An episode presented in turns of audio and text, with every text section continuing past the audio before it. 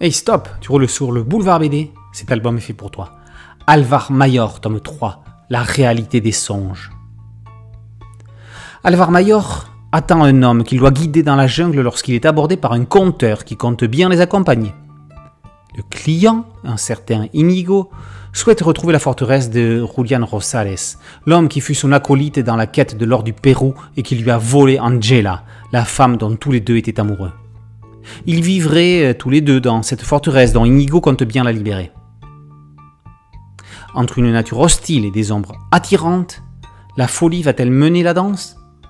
Entre le monde réel et celui de l'imagination, les routes sur lesquelles marche Alvar Mayor sont souvent bien difficiles à emprunter, surtout s'il y a de l'orenca ou de l'amour au bout.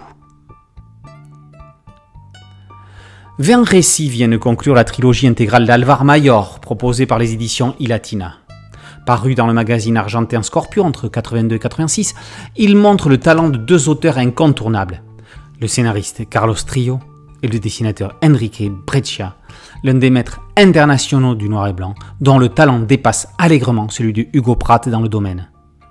Breccia est à Pratt ce que Franquin est à Hergé, le dynamiteur d'un ordre établi. Les grandes images de début et de fin de chaque histoire sont fabuleuses. L'Amérique du Sud est si grande que l'aventurier a toujours de nouvelles directions à prendre. Alvar Mayor se revendique homme libre et souhaite rester maître de ses choix. Il apprendra à ses dépens que ce n'est pas toujours possible. Certaines histoires semblent clairement avoir influencé Herman pour Jérémia ou Van Ham pour Torgal. Seul le décor change. Un entretien avec Enrique Breccia apporte la touche finale à cette réédition, dont les trois imposants volumes sont aussi disponibles en coffret. On y apprend qu'Alvar Mayor est né en 1976 lorsque Carlos Trio proposa l'idée à son compatriote. Il s'agissait des aventures d'un Américain du Sud en Amérique hispanique après la découverte de la colonisation de l'Amérique par l'Espagne. Très rapidement, les deux auteurs ont trouvé leur équilibre entre la vision littéraire de Trio et le graphisme de Breccia.